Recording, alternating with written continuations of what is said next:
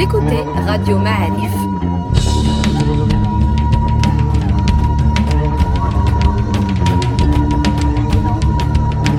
Le podcast Histoire.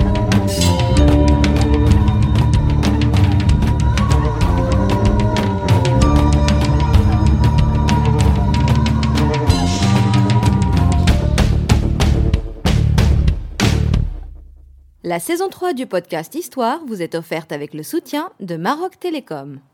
Bienvenue les amis dans Radio Mahalif, encore un podcast histoire et encore un moment passionnant qui s'annonce puisque nous sommes euh, avec le professeur paléoanthropologue euh, Abdouahad Bensar. Bonjour professeur. Bonjour. Euh, alors si, si on ne vous connaît pas encore, parce que vous êtes quand même très visible aujourd'hui, vous êtes l'homme qui a trouvé l'homme d'Iroud. Oui, je fais partie, euh, pour être juste, Collectif, je fais partie ouais. de l'équipe qui a été derrière cette découverte, qui a fait euh, couler beaucoup d'encre il, y a- il y a de cela trois années. C'était en 2017, Mhm. exactement le 7 juin 2017, où l'on avait annoncé cela euh, à travers une conférence, euh, disons, à, à l'adresse d'un tour de table d'organes de presse. Et le lendemain, c'était le, le coup de tonnerre à, travers le monde, je dirais, parce que euh, ça a été repris euh, dans l'ordre de 3000 reprises dans la même journée, là, le, le 7 juin. Est-ce que c'est la plus, la plus importante découverte euh, Comment on peut la situer aux gens qui sont à l'extérieur euh, Euh, Dans votre monde C'est une, euh, c'est une euh, découverte capitale.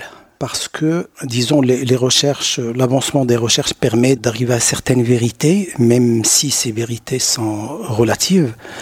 Mais euh, force est de relever quand même que par rapport à la problématique de la quête de notre origine, et c'est ça qui rend passionnant la chose, euh, c'est que cette origine a suscité beaucoup d'intérêt et je dirais auprès de la communauté scientifique, il y a un intérêt euh, important. Pourquoi? Parce que pendant les 30 dernières années qui ont précédé cette annonce, 2017, la thèse qui était admise, c'est que notre origine à nous est là quelque chose comme 200 000 ans, Mhm. Du côté de l'Afrique de l'Est. du côté de l'Afrique de l'Est. Tout à fait. vous dites notre Oui. origine à nous, c'est l'Homo sapiens. L'Homo sapiens, absolument. Je- les juste- hommes modernes. Voilà. Les hommes C'est-à-dire modernes. l'Homo sapiens, il nous ressemble. Absolument. Euh, nous appartenons à cette espèce Nous qui sommes des Homo sapiens. Voilà, nous sommes des Homo sapiens. Sauf que Héroud, il est, on peut dire qu'on a affaire à plusieurs jalons. D'abord des jalons précurseurs, et ces jalons précurseurs, on les identifie euh, en quelque sorte maintenant. Héroud en fait partie.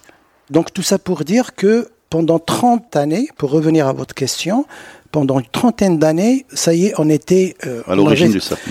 Non, on avait notre origine qui était située à 200 000 ans. 200 000 ans, oui. Et pour répondre à la question de manière directe, ce qui rend cette découverte intéressante et importante, c'est qu'on est passé de 200 000 ans à 300 000 ans. Ouais, ouais. Donc nous avons un bond quand même de 100 000 ans, et ce n'est pas rien. Non. Euh, toutes les avancées que nous avons enregistrées au niveau de toutes les découvertes à travers le monde, c'est des bancs de, et surtout quand on s'approche de, disons, de l'actuel, je ne parle pas des millions d'années où, où là on peut avoir une différence ou même une, une incertitude relative qui peut aller jusqu'à 300 000 ans, on peut l'avoir comme marge si vous voulez. Mais ça c'est pour les millions d'années. Quand ouais. on parle des premiers hominines, euh, le, le Tchadaciensis, les Ramidus, les Australopithèques, etc.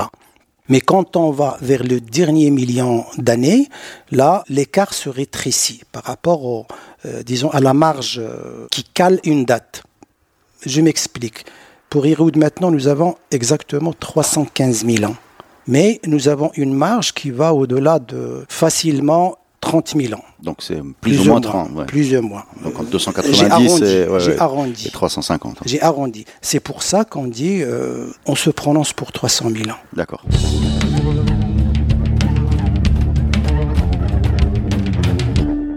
C'est une histoire fascinante, hein, la découverte de ces ossements. Euh, D'ailleurs, j'invite dès, dès ce début de podcast à tous ceux qui voudront le prolonger d'aller sur euh, YouTube. Vous allez trouver hein, quelque chose de très très complet, un gros gros euh, documentaire d'Arte qui raconte les détails de la découverte, qui rentre dans des précisions techniques. Euh, c'est pas c'est passionnant, vous y figurez évidemment. Euh, mais déjà d'un point de vue euh, découverte, j'ai trouvé incroyable que toute cette affaire commence en 1960 par un mineur. Euh, Oui. Parce que ce, ce, ce Jebel Hérode, il est, il, est, il est intéressant au niveau des minerais, donc il y a des gens qui creusent, et ce bonhomme-là trouve un crâne. C'est ça le début de l'histoire. Ce n'est que ça. Absolument. S'il n'avait pas Absolument. creusé là-bas, C'est- on serait pas là. C'est un coup de hasard c'est une découverte fortuite, comme on dit dans notre jargon. Effectivement, le Jebel était connu pour avoir, euh, c'est là où on trouve le minerai de la barytine. Et pendant les années 50, même avant, jusqu'aux années 60, la barytine, c'est un minerai qu'on emploie dans l'industrie euh, chimique et surtout lié à l'extraction du pétrole ou des choses comme ça. Et plusieurs chantiers étaient ouverts au niveau du Jbel du massif d'Iroud. Alors, parenthèse, ça se trouve pas loin de Chemaïa, entre Esfi, Soura et Marrakech, dans un triangle. Absolument. On est exactement à 50 km à vol d'oiseau au sud-ouest de la ville de Safi, euh, la ville de Youssoufia, pardon. D'accord. Euh, donc, il y avait plusieurs filants. Un des ouvriers suivait un des filants de, de la baritine. Et euh, coup de hasard, il tombe sur un crâne c'est comme ça que l'histoire commence. Que l'histoire commence et c'est comme ça qu'un nouveau site archéologique est, révélé. Il va chez les gendarmes, j'imagine. Euh, non, c'était dans le, crâne a été transféré chez le médecin de la société, la société ou l'entreprise. Euh, et le médecin euh, de l'entreprise était quand même assez averti. et tout de suite, il sollicite les autorités marocaines on dépêche un, chercheur qui était à l'Institut scientifique de Rabat et la faculté des sciences de Rabat, qui existait à ce moment-là. On l'avait mobilisé, on l'avait dépêché pour faire une, une expertise.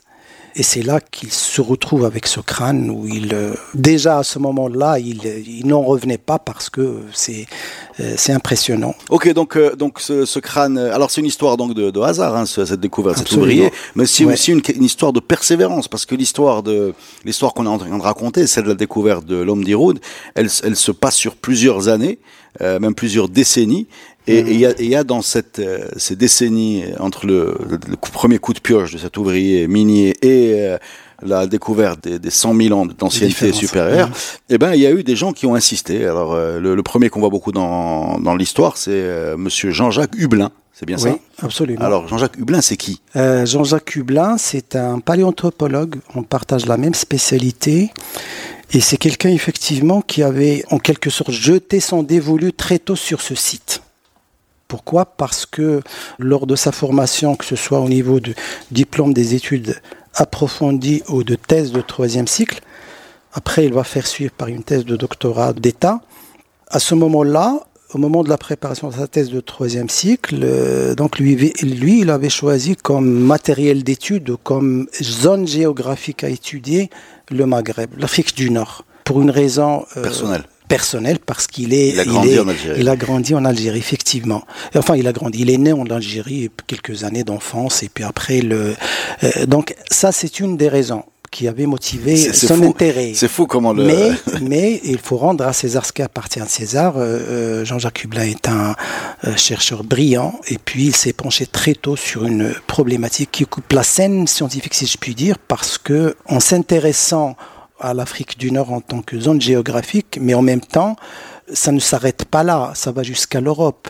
Et quand je dis ça va jusqu'à l'Europe, parce que nous avons un autre accent qui s'appelle l'homo néandertalien, ou l'homme de Néandertal, c'est ça qui constitue son centre d'intérêt. Donc nous avons le, le Néandertal.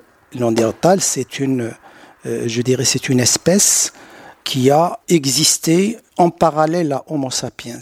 Alors ça, c'était une autre découverte que j'ai faite. Je pensais qu'ils se succédaient, mais en fait, ils sont, ils sont croisés. Voilà. Ils se sont croisés. Peut-être qu'ils se sont mariés, euh, peut-être qu'ils se sont oui, mais c'est pas exclu. Pas. Donc ce parallèle entre les deux, ça coïncide vers une, une on va dire une limite d'âge qui va en, vers 600 000 ans, 700 000 ans, et ça remonte jusqu'à, on va dire jusqu'à 20, 30 000 ans.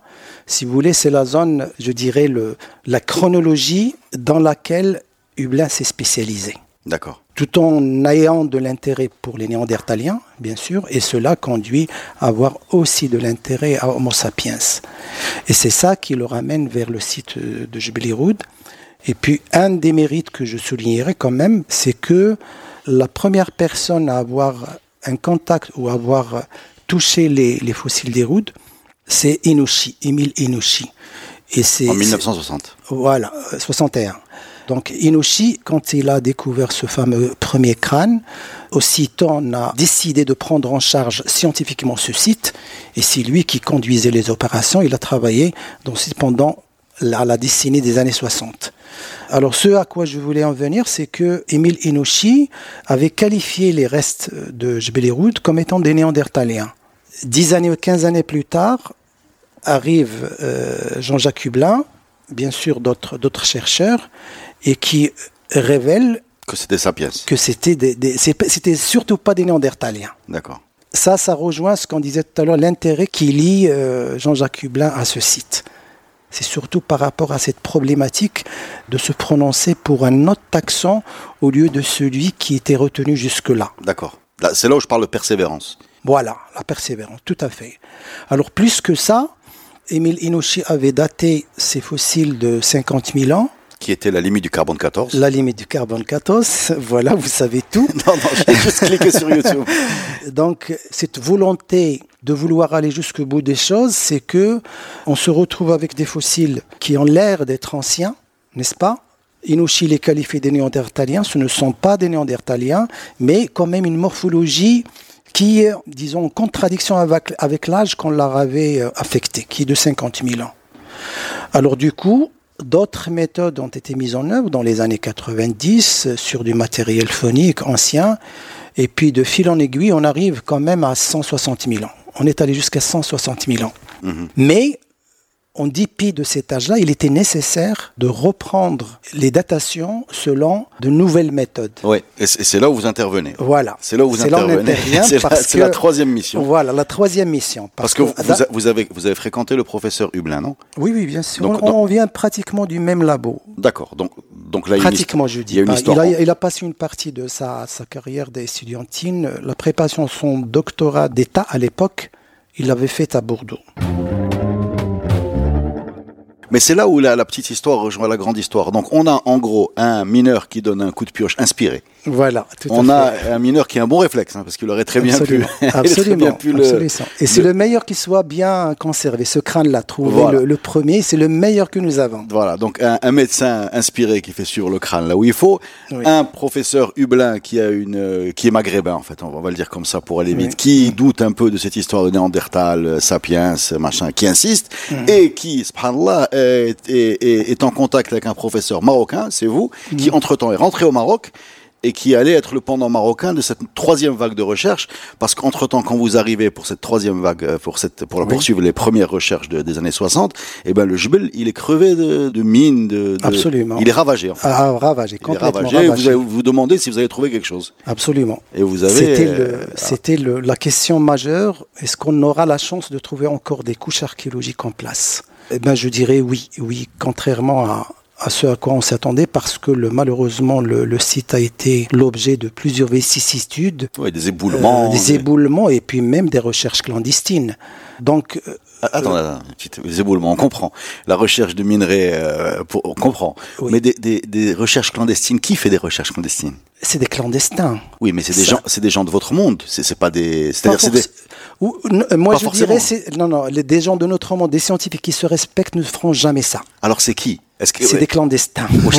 Est-ce que c'est le fameux que Non, non, pas vraiment, pas vraiment. C'est pas vraiment Le le 15 15, de- de- mais euh, quand, quand vous dites, quand vous avez un, un fossile, par exemple, qu'on attribue à un néandertalien, les gens vont penser qu'en revenant sur lui, on va trouver un fémur d'un néandertalien. Est-ce que ça Et- se vend? Parce que c'est ça la dire- question. J'ai pas- du mal à imaginer C'est pas impossible, c'est pas impossible. Euh, On n'a pas de preuve de, de cela. Oui, mais c'est pas exclu. C'est pas exclu. Donc le Parce que est- ouais. plus c'est ancien, plus ça a de la valeur. Donc vous voulez dire que n'importe qui, à la vue où vous traversez le, le- le village ou la région, vous Oui. partez en mission pour, euh, pour chercher, Oui. il y en a d'autres qui vous suivent, ils disent tiens on va chercher un truc, on non, sait pas. je veux dire, ces interventions-là se sont produites entre euh, la fin des travaux Hmm. d'abord d'Enochi suivi de Tixier, euh, après jusqu'à la fin des années 60, entre, on va dire, les années 70, 80, 90, le site était laissé à l'abandon. D'accord, donc là, c'est à ce moment-là qu'on a eu le grand, le- les grands, je dirais les grands dégâts, Les grands ravages. euh, les grands ravages se sont opérés pendant cette, ce temps-là.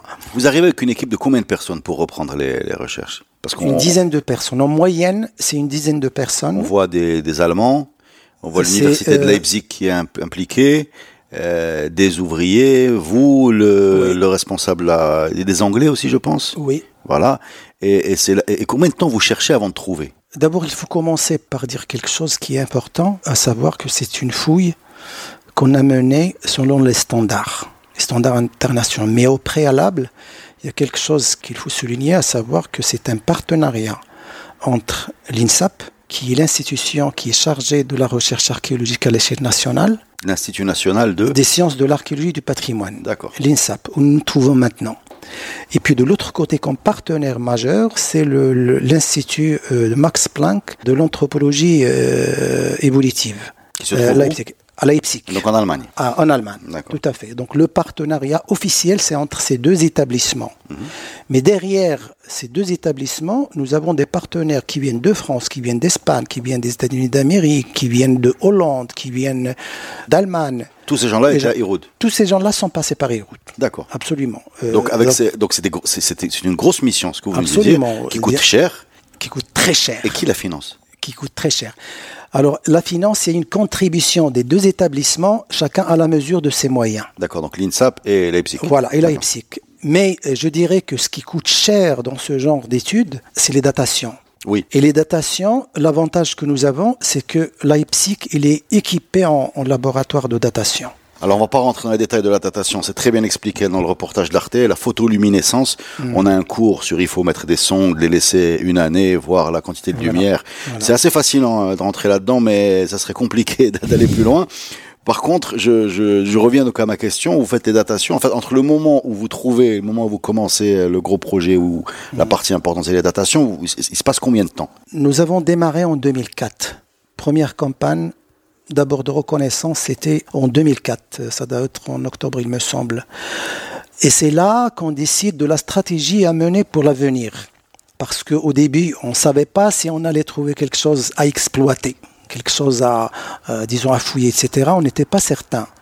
Il a fallu mener cette campagne de reconnaissance, de déblayement, euh, de nettoyage, si je puis dire. Et c'est là qu'on s'est rendu compte qu'on a situé exactement les, les coupes qui se prêtent à des fouilles archéologiques. Et c'est là qu'on a établi notre stratégie d'intervention sur le site. Donc depuis... c'était- 2004. 2004, oui. 2004, la première mission de reconnaissance et de Ouais, déblayement. La mobilisation de machines, de tractopelles, de, euh, de- vraiment de, de- de- en profondeur. Et puis les années après, c'est un mois par an et c'est des fouilles minutieuses. C'est Quand des vous parlez fouilles. de fouilles, vous allez là-bas un mois, Oui, on va. vous retournez dans vos labos pour étudier, Tout à fait, et vous repartez l'année après un mois. tout à fait. C'est comme ça que ça se passe. Absolument. Chaque an, c'est un mois de travail, de mobilisation sur le terrain, mais un mois de mobilisation sur le terrain, il est précédé par un mois de préparation et par deux mois ou trois mois de traitement du matériel et des données. Et là, vous trouvez, je pense, rapidement des, des animaux et des outils, c'est ça? Non, je- au risque Non. de vous surprendre, la, la première campagne de reconnaissance, on tombe sur l'élément révélateur, une dent humaine. C'était pas rien. Une dent. En la 2004. première dent, en 2004. D'accord.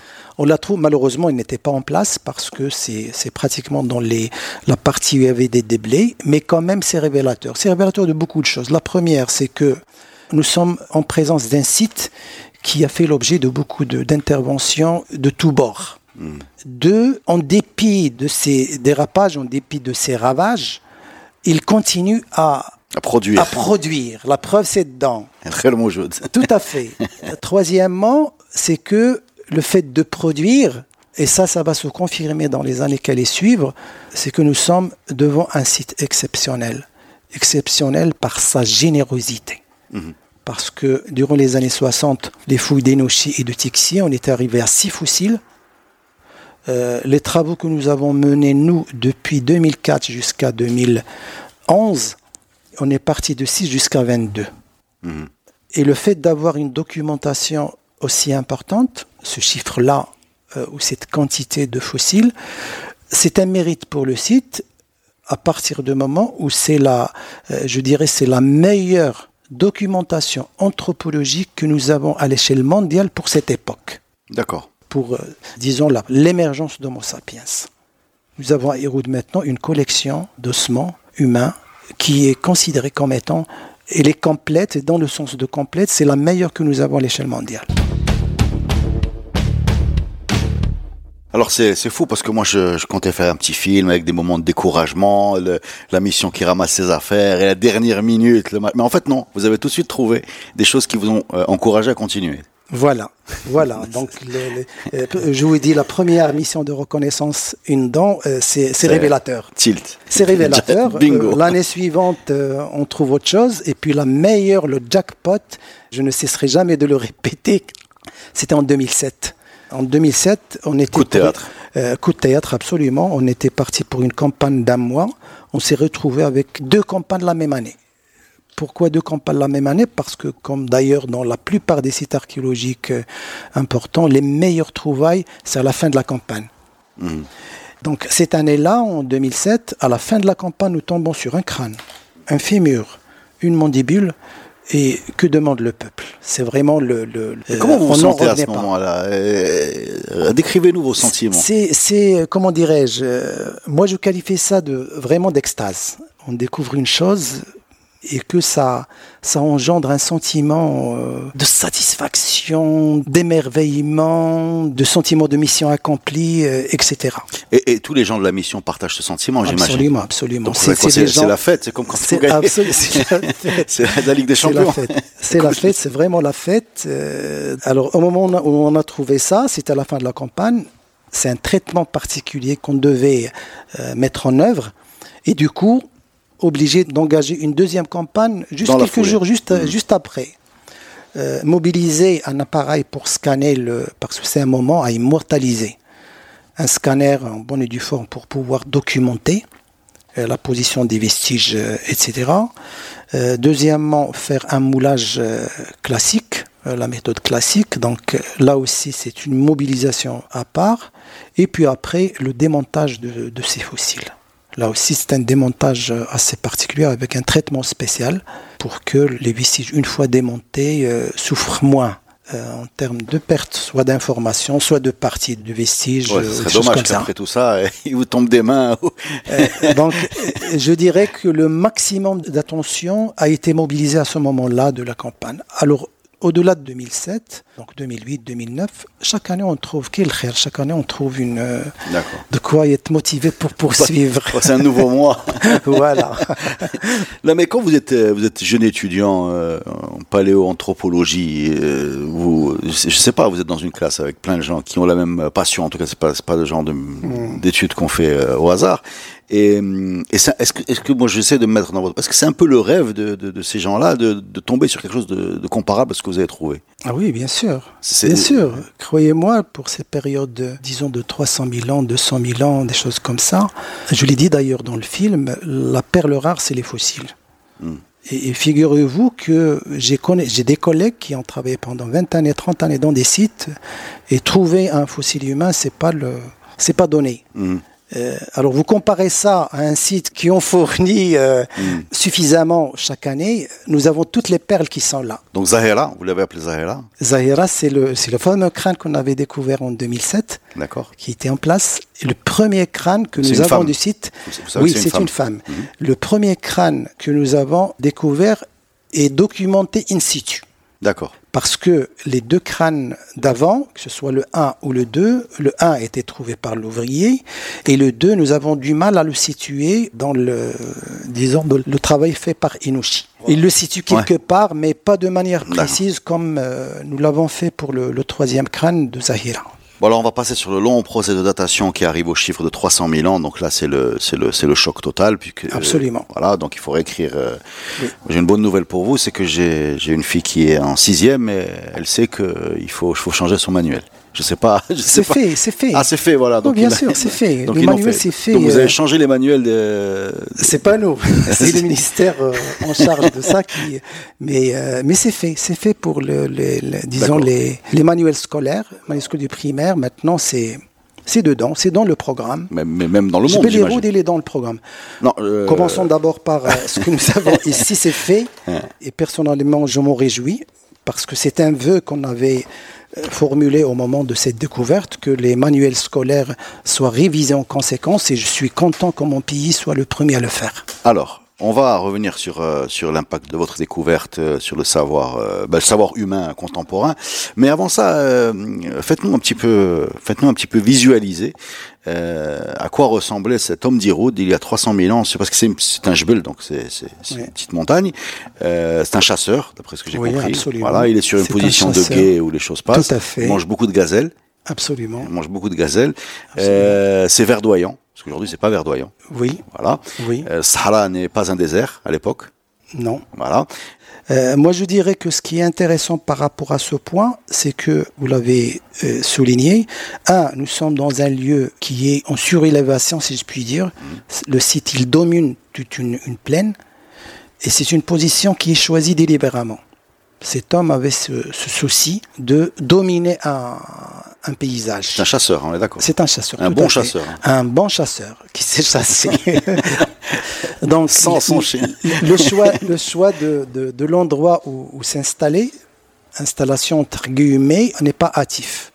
C'est réfléchi. Deuxième point, c'est que nous avons cette prairie qui se prête à une présence de gibier assez remarquable. Et que au sein de ces gibiers, nous avons ce qui figure dans le site, c'est nous avons en premier lieu la gazelle.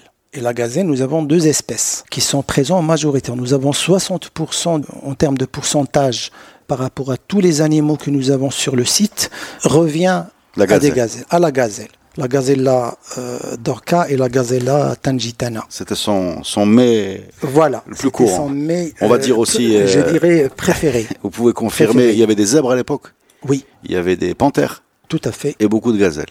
Dans Beaucoup des, de gazelles. Des choses verdoyantes. Oui, oui. Euh, juste, euh, peut-être. La girafe aussi. Il y avait de la girafe Il y avait aussi. la girafe. ouais.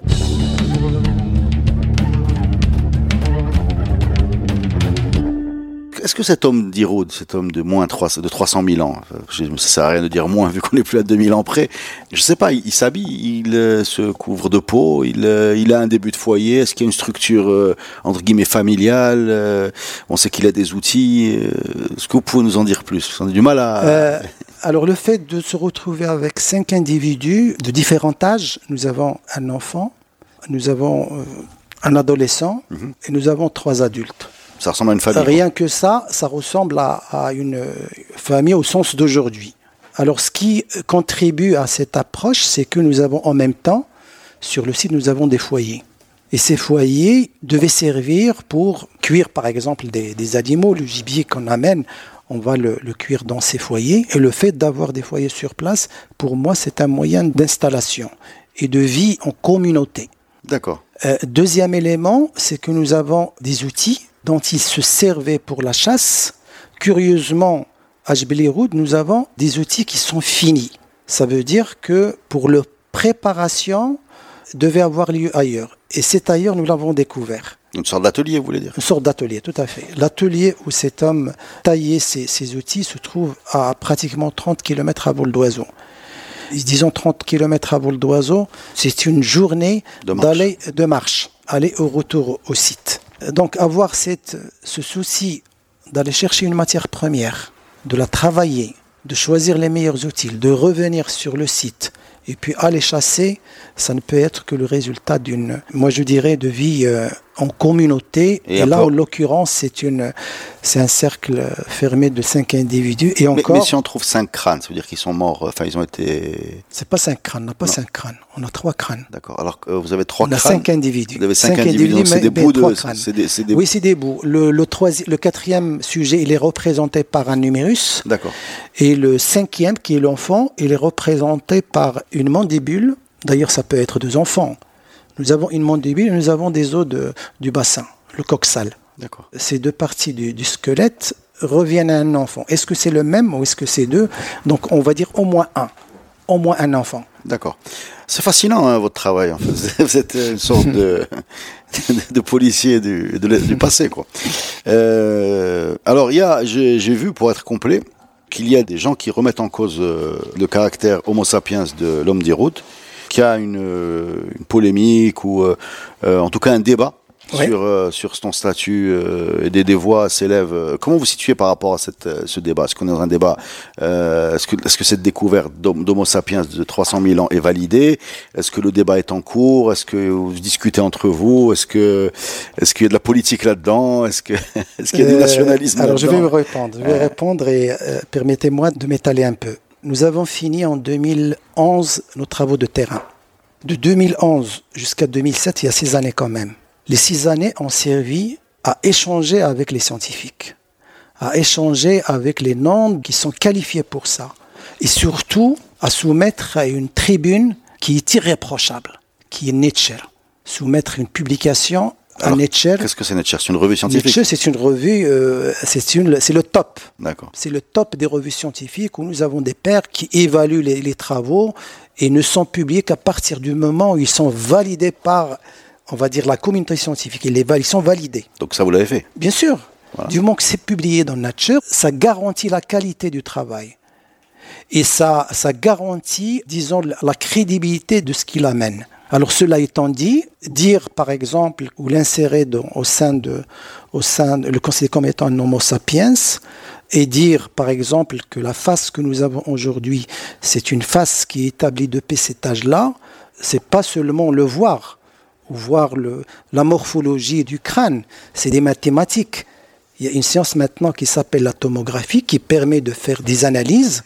Et ces analyses sont jetées dans un ensemble d'analyses à l'échelle de l'humanité, disons euh, l'humanité actuelle. Et comme par hasard, les mesures que nous avons au niveau de la face, ils tombent dans un nuage d'hommes modernes. D'accord. Donc c'est un Homo sapiens. C'est un Homo sapiens, bien sûr. Il a la Euh, tête d'un Homo sapiens. il a la tête d'un Il a les Homo mesures, euh. Il a ce qu'il faut pour être Homo sapiens en partant de la face.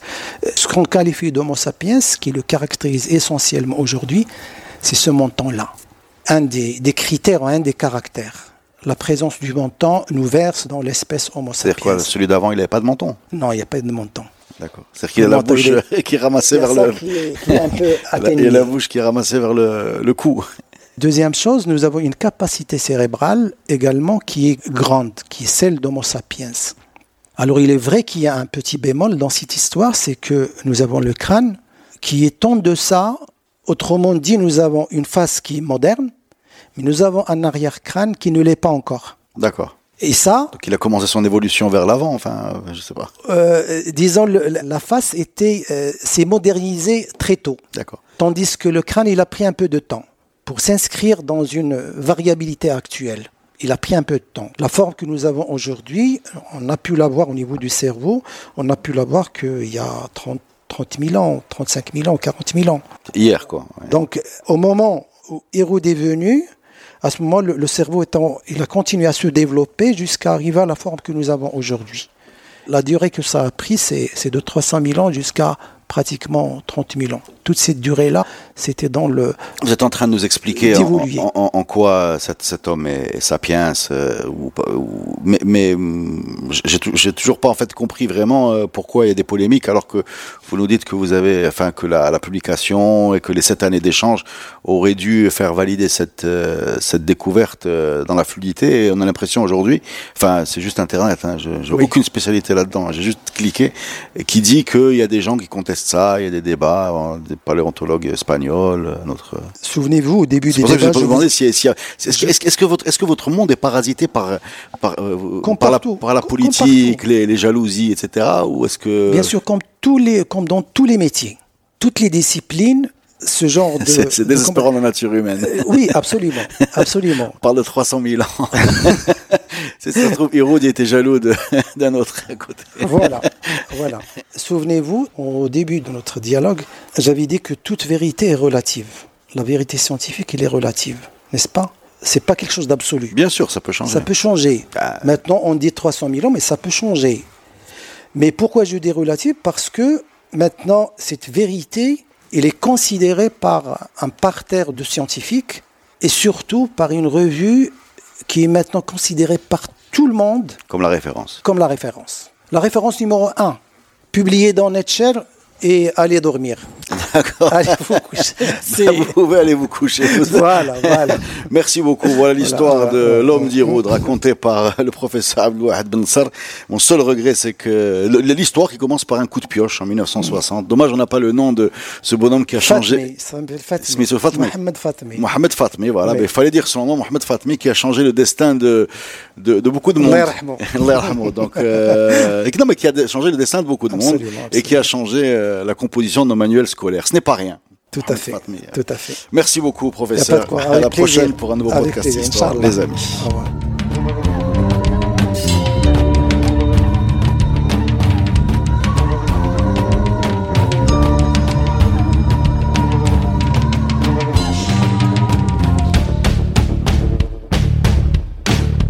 La saison 3 du podcast Histoire vous est offerte avec le soutien de Maroc Télécom.